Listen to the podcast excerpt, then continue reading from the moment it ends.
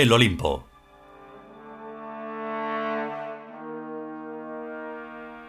Vigésimo quinto capítulo. Primera parte.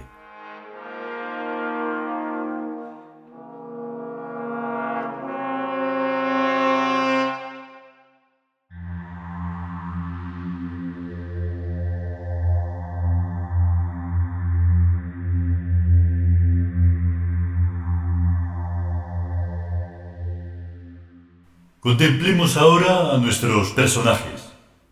Relata el narrador de los siglos. En el salón de cristal del Centro Imperial del Tiempo en Birk. Todos visten conforme corresponde a su rango y sector en sus cuerpos hologramáticos de geometría dinámica como traducción matemática de sus respectivas estructuras mentales. Naturalmente, todos ostentan la estola imperial pendiente del hombro izquierdo y sus signaturas sobre el pecho. Déjate de explicaciones, dice K, y que cada cual nos imagine como le parezca. Ahora hemos optado por el esquema de una serie infinita de circunferencias concéntricas en cuyo centro hemos venido a reunirnos. Yo estoy encantado de haberos conocido, dice Thor. En la eternidad. Y nosotros también a ti, primillo. Dice Eli con su encanto personal aquilatado en innumerables reencarnaciones si se cuenta desde el Gran Pum. Si se cuenta por otro lado, sus reencarnaciones son infinitas. Étenos aquí, pues, dice K sin saber cómo empezar. Ubicados en esa esfera exterior, asimismo constituida por infinitas circunferencias que se entrecruzan en todos los sentidos y direcciones, llamada siglo XX. Yo no sé por qué, dice Lord. Tenemos que llamarla con ese número. Para facilitarnos la comprensión en nuestros reflejos. Explica Thor. Si utilizáramos exclusivamente terminología virkiana, dice Talla, no nos iba a entender ni el Espíritu Santo de Jesucristo nuestro Señor. Para que pueda entendérsenos siquiera mínimamente, dice K, en una época determinada tenemos que usar los giros y modismos de esa época. Y aún así, el entendimiento está siempre al filo del imposible.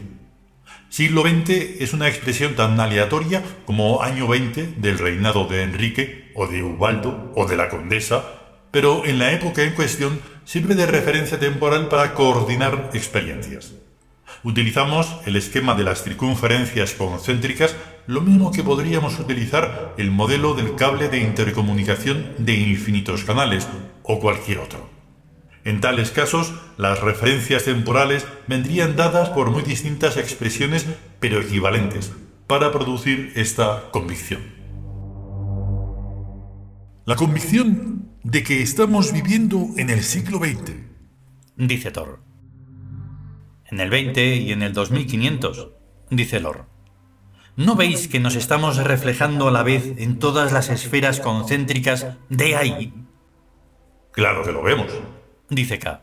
Pero si te fijas, verás que hemos marcado un signo Ankh, un signo de la vida y de la inmortalidad, en esa circunferencia en particular que te estoy señalando con el dedo. Ahí es donde estamos viviendo en una hora particular que se encuentra en pleno centro de una importantísima zona de transición de la historia humana.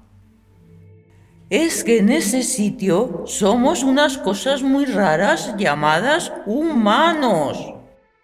Explica Talla a Lor con la condescendencia de una maestra de párvulos. Peste de humanos, dice Lor. Ya me parecía a mí que esto no iba por buen camino. ¿Y qué necesidad había de rebajarnos hasta tal punto? La experiencia. Dice K. El aporte de alimentos espaciotemporales, necesarios para la nutrición de las conciencias personales de yo. Si no nos gustan los humanos, es igual que si no nos gustan las lentejas. Hay que tragarlos por la cosa del hierro. Todavía peor habría sido si hubiéramos nacido gatos o colibríes o palmeras del desierto. Humanos, si bien se mira, no está tan mal y da más risa que otras especies. Anoche le ganó el Zaragoza al Celta. Recuerda Thor. Y habría que ver cómo saltaban de alegría los energúmenos. Lo malo es que esa gente vota en las elecciones democráticas y deciden el destino de la cosa pública. Menos cuento, dice Lord. ¿Qué coño van a decidir el destino de nada? En efecto, dice K. La humanidad es un sistema cerrado donde nadie puede alterar el destino inexorable. Solo nosotros, los Tius nexados a Vivik, cambiamos continuamente el rumbo del destino introduciendo en el sistema factores paradójicos. Como ahora estamos haciendo. En realidad, lo único preciso para hacerlo es considerar a lo anterior de otro modo. Dentro de una gran gama de posibilidades, dice Eli, hay dos modos extremos de considerar a los humanos, como almas o como cuerpos. Ellos mismos han optado por considerarse como cuerpos, y esto nos facilita a nosotros el modo de visión de considerar los animales sapiens, una clase de bichos bípedos que poseen una extraordinaria capacidad de imitación. Y de asimilación semántica. Completa acá. Que es el mayor grado de imitación que les es posible. El lenguaje hace al hombre. Los signos del lenguaje se corresponden con realidades objetivas, o más bien con estructuras objetivas, formando los dos órdenes de una correlación que, teóricamente e infinita, pero bastante limitada en la práctica humana. Y tan limitada, dice Thor.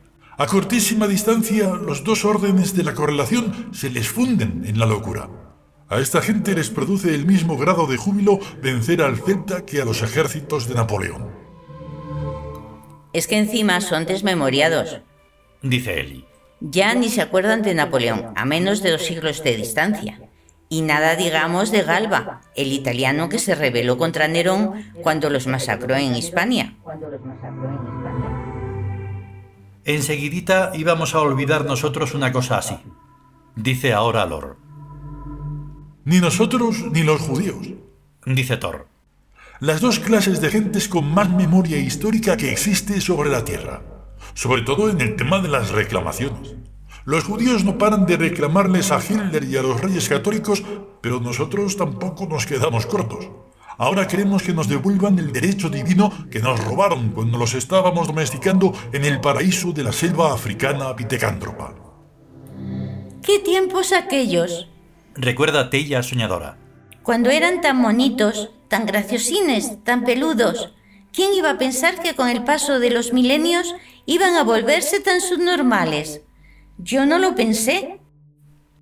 Ni nadie, dice K. Al menos sin mirar en los subtítulos de los capítulos del libro del destino. Aparentemente, la humanidad simia daba toda clase de garantías al aprendizaje indefinido. Pero claro, mirando las curvas de desarrollo, cualquiera podía ver palmariamente que la del sexo iba muy pronto a cortar en seco a la curva de la inteligencia, al sociabilizarse en la institución de la familia permanente en vez de seguir en la libre dirección de la reproducción indiferenciada de la especie, que le habría llevado a constituirse en gestalt comunitaria.